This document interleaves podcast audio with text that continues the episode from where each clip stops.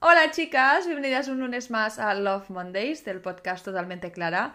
Yo soy Clara Alberti es un placer estar con vosotras aquí hoy. Love Mondays nace como una sección extra dentro del podcast, pues para aportar motivación, ganas, alegría y reflexiones a los lunes y a la semana en general, porque empezar bien la semana lo es todo. Cada lunes leemos un relato del libro 101 Essays That Will Change the Way You Think de la autora Brianna Weiss. Os dejo el link en la descripción con todos los detalles, como siempre. Y vamos directas, os leo todo literal, traducido al español aquí para vosotras. Espero que lo disfrutéis. Allá vamos.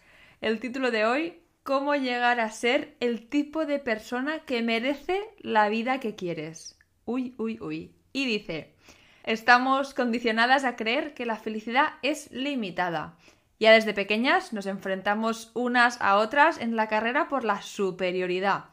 Esa mentalidad sigue filtrándose en nuestras interacciones diarias y es sin duda un pilar de la cultura centrada en una misma que hemos creado. Nos enseñan que hay ganadoras y perdedoras, que hay gente que lo consigue y hay gente que no, y que cada una de nosotras tenemos que ser de las que lo consiguen.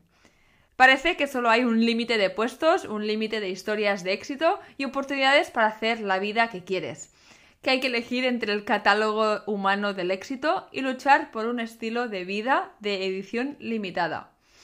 Nos limitamos en la idea de que la felicidad y el éxito son cosas que alguien nos otorga.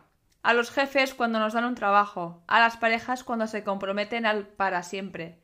No es de extrañar que nos sintamos constantemente fuera de control. No es de extrañar que suframos tanto de la mano de lo que suponemos que queremos.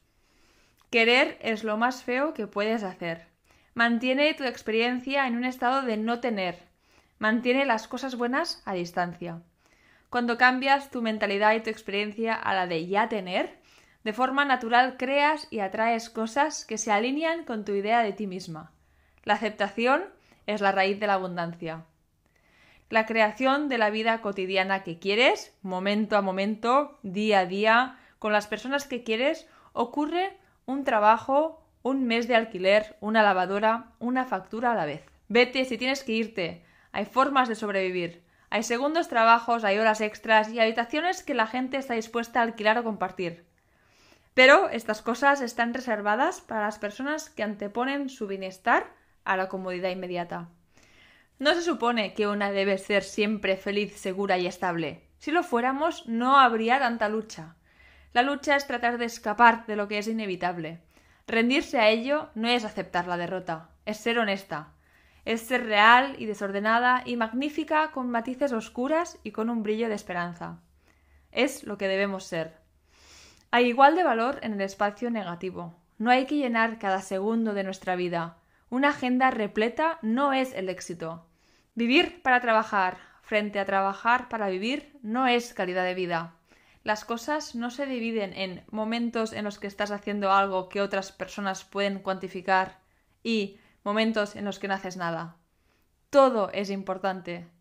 Tus revelaciones más profundas ocurren en los momentos de silencio contigo misma. Estar abarrotada de gente, de citas, de ideas y desbordamientos creativos no sería tan profundo e impactante si no hubiera también momentos de soledad y nada. El contexto de las cosas importa tanto como ellas. Por desgracia, nada ni nadie puede entregarte tu felicidad. Afortunadamente, nada ni nadie puede quitártela. El tiempo no es lineal en la forma en la que lo percibimos. Todo está sucediendo a la vez. Nunca estás con y nunca estás sin. Nunca recibes y nunca pierdes. Siempre fuiste, siempre eres. Ese conocimiento es la base sobre la que ocurre la verdadera magia. A la gente no le interesa ni le atrae solo el feliz y bonito. Les interesa la gente que se interesa por las cosas, que tienen un aspecto diferente, que tienen historias, ideas y mentalidades que reflejan y complementan las suyas. El universo susurra hasta que grita. Tu cuerpo te susurra hasta que grita. Los malos sentimientos no están destinados a ser evitados no están destinados a ser un inconveniente. ¿Eres tú o algo más grande que tú diciéndote a ti misma algo no va bien? Lo más irónico de la vida es que se tiene más éxito haciendo lo que sienta bien. Seguir nuestra felicidad genuina, nuestra paz interna, es nuestra única responsabilidad real. las personas que aman lo que hacen son siempre, siempre más exitosas que las personas que trabajan duro o dicen hacerlo. Hay un factor X que no puedes imitar cuando haces algo que te apasiona realmente. Aprovechas una energía que de otro modo sería intocable. Tu identidad no tiene que estar cohesionada, tu historia no tiene que fluir, no tienes que estar bien empaquetada de forma que los demás te entiendan. Puedes ser muy buena en un montón de cosas que no necesariamente se relacionan entre sí. No estás limitada a un solo propósito, a un solo talento, a un solo amor. Puedes tener una variedad de trabajos, cada uno de ellos significativo en el momento en el que lo tienes. Puedes ser buena en muchas cosas y carecer de otras, no tienes que ser una novela, puede ser un libro de cuentos. No tienes que fusionar tus verdades o apagar tu brillo solo para encajar o para que las personas se sientan cómodas. A menudo no sabes lo que es mejor para tu vida. Nadie en la historia del mundo mira hacia atrás en su vida y dice sí, esto es realmente lo que pensé que pasaría. Pero mucha, mucha gente mira un día y dice sí, sabía que esto era para lo que estaba destinada. Pero los detalles siempre me sorprendieron. Las cosas saldrán mejor de lo que podrías haber elegido o diseñado. Sin embargo, en tu desconocimiento te parecerá que todo se ha ido a la mierda. En los momentos previos a que te des cuenta de que algo mejor de lo que puedes imaginar está dando sus frutos, te parecerá que todos los planes que hiciste y las esperanzas que tenías han sido completamente desatendidas por cualquier poder superior en el que creas o no. Ten fe en que obtendrás más de lo que crees que mereces. Tienes que convertirte en el tipo de persona que merece la vida que quieres. Nadie ha conseguido nunca lo que quería por desearlo lo suficiente. Tu vida se desarrollará en proporción directa a lo que creas que te mereces, no de lo que crees que deberías tener, de lo que creas que te mereces. Fin del relato. Uf, es un relato chungo, ¿eh? ¿Os parece? Y también es más largo que los otros, y os tengo que decir que es uno de mis preferidos, es el número 60 del libro, para las que lo tengáis. Y supongo que es mi preferido por el momento en el que me encuentro y las cosas que me suenan más así muy tipo sensaciones, pirámide de Maslow, empoderamiento, tomar las riendas y luchar por la vida que queremos, que sabemos que podemos tener, que merecemos, como dice el título. Me gusta esto de la vida que merecemos. ¿Cuál es vuestra vida, la vida que os imagináis, que queréis merecer para vosotras?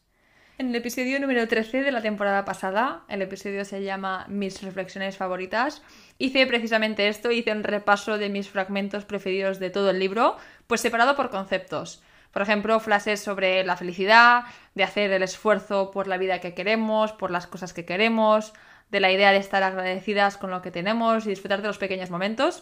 Y saqué obviamente conceptos de este relato, el 60, porque tiene cositas muy, muy powerful. Y para no repetirme hoy, quiero sacaros cositas nuevas y concretas de este relato que me gustan. Una es la idea de que nuestra vida no tiene que tener sentido para los demás, que no tiene que ser una trayectoria con sentido o un cuento perfecto, o como dice ella, podemos ser un libro de historias, no hace falta que sea una novela. Y a veces creo que es como común en la sociedad que, por ejemplo, nuestro currículum tenga sentido, que hay que tener todos los trabajos bien encajados, porque hay, no voy a tener un hueco en medio de esto, hay que pensarán y cositas así, que a mi ver me parecen, pues, no sé, poco sanas, honestamente. Cada una tiene que recorrer su camino con lo que necesite, pueda o debe hacer, y pensar que en el futuro alguien no lo entenderá, pues no lo sé, no lo veo. ¿Cómo lo veis vosotras? Y para mí esto va relacionado con lo que dice al principio de este relato también, que dice, ya desde pequeñas nos enfrentamos unas a otras en la carrera por la superioridad. Y hay una cosa que le llama el catálogo del éxito humano. Me parece un concepto brutal y muy real, donde parece que podemos hacer solo un límite de cosas, de trabajos, como escogerlo de eso, de un catálogo, es algo muy, muy como sobreconstruido en la sociedad que siento que sí que poco a poco estamos rompiendo estas barreras, pero que cuesta. Las que somos emprendedoras, las que hacemos cosas, proyectos que hace unos años ni existían, las que salimos de lo que era estándar, las que hacéis trabajos así, ¿cómo os sentís? ¿Fuera de catálogo? Con la cabeza en altas, pero es un club maravilloso y súper poderoso. Y al final es así con gente como vosotras, fuera del catálogo, cómo se evoluciona como sociedad también. El otro punto que toca en el relato es uno que dice querer es lo más feo que puedes hacer, que mantiene tu experiencia en un estado de no tener. Esto me encanta y lo saco ahora, pero no me voy a explayar porque hablamos muchísimo de esto en el episodio de la felicidad, el número 11, que si no lo habéis escuchado os invito a hacerlo. Es un curso de la Universidad de Yale en Estados Unidos, básicamente sobre esto, la felicidad, bueno, se llama la psicología del bienestar, mejor dicho. Y una parte fundamental es esta, el mantener tu mente en el tengo, no en el no tengo. Aparte que también ya lo hemos comentado en otros episodios, así que os invito a escucharlos si no lo habéis hecho aún, porque Love Mondays y el episodio de hoy tiene que ser cortito y ya nos estamos yendo por las ramas. Última cosita, que creo que no hemos comentado tanto, tanto en estos últimos episodios en el podcast, pero bueno, sí que lo comentábamos en el episodio de la regla, es cuando decíamos de escucharnos es algo que me gusta mucho a mí y me siento identificada y sale en este relato cuando dice tus revelaciones más profundas ocurren en los momentos de silencio contigo misma. Estar abarrotada no sería tan profundo e impactante si no hubiera también momentos de soledad y nada.